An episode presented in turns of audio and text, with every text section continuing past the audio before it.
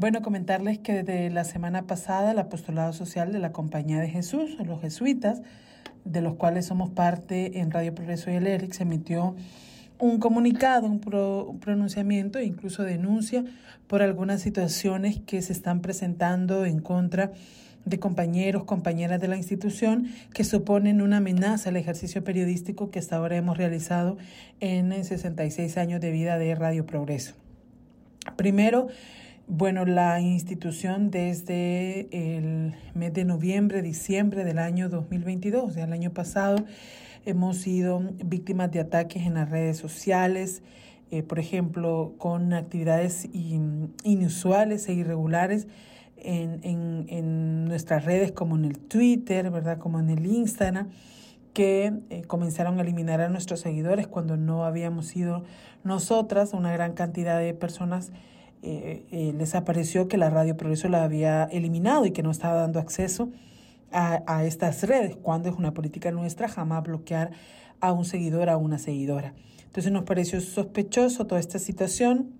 y luego, eh, a los días, eh, se da el problema de nuestra página web que fue infectada con varios virus, malware, o sea, virus malos, que costó tres meses en poder recuperarla. Hasta hace más o menos dos, eh, dos, tres semanas que ya estamos con página web, pero bueno, solo tenemos información del último mes. Todavía estamos intentando ver si podemos recuperar lo que eh, teníamos ahí en los últimos 12, 12 a 15 años que tiene la página de Radio Progreso, más o menos.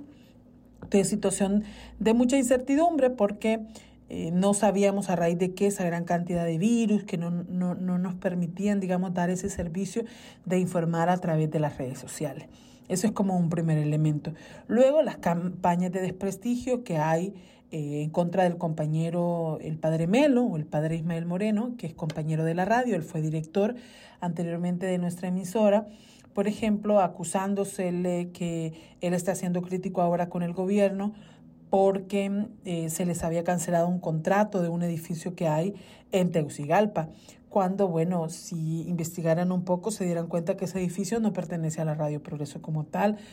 Nosotros estamos en ese edificio, pero el edificio eh, pertenece a la Compañía de Jesús. O sea, nosotros tenemos un apartado para nuestra cabina, que era el edificio donde antes funcionaba, por ejemplo, la televisión y la radio pública.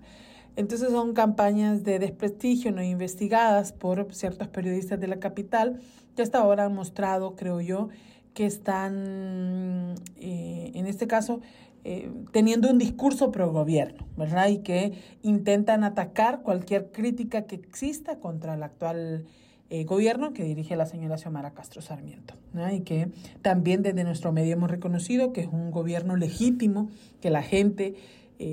masivamente votó y pero que eso no nos quita, creo yo, nuestra responsabilidad de saber informar lo que está aconteciendo, ¿verdad?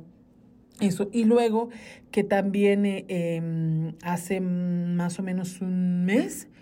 la institución ha sido víctima de extorsión, eh, ya en varias ocasiones, gente llamando a nuestro número, eh, personas ya comunicándose al número que tenemos habilitado para contacto con la audiencia, diciendo que son determinada pandilla y que si no damos cierta cantidad nos van a matar, que van a venir a poner una bomba a la institución y que saben que somos Radio Progreso, que es una cosa bastante extraña porque nos identifican como la radio, como que escucharan la radio. Eh, y esa situación ha pasado con el teléfono, por ejemplo, que tenemos para comunicarnos con nuestra audiencia, pero también con otra compañera. Eh, y, interpusimos en este caso las denuncias que correspondían y la, lo que nos aconsejaron fue bloquear esos números. Pero luego eh, no sabemos cómo esos mismos grupos consiguieron números de compañeras, de periodistas concretas, llamándole como en seguimiento a esta situación de extorsión que se estaba presentando. Entonces creemos que la suma de toda esta situación son amenazas y también situaciones de riesgo que supone para la labor que desde Radio Progreso hemos estado realizando, ¿verdad? que es una labor de informar, de analizar la realidad, de saber acompañar luchas territoriales. Y además, o sea,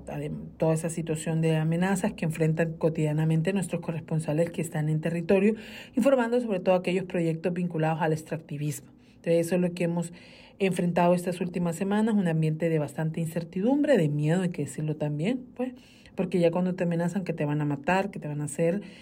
en, en unas en sociedades donde la democracia todavía no funciona como deberíamos y las instituciones no están ni para investigar ni para ¿verdad? Eh, no deja de, de, uno sentir temor, pero sabemos que es el lugar que nos corresponde, el saber poner, creo yo,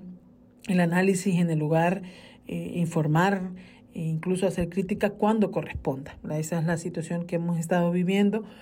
en, en, las últimas semanas en Radio Progreso y es por eso que se presentó este comunicado de respaldo, que hay que decirlo también agradecemos a la gente que con la solidaridad nos ha acuerpado y que nos recuerda que ante situaciones como estas únicamente eh, esas organizaciones exigentes son las que te ayudan a continuar esta labor de saber acompañar al pueblo hondureño a través de la información, del análisis y también del entretenimiento, que es la función que hace Radio Progreso.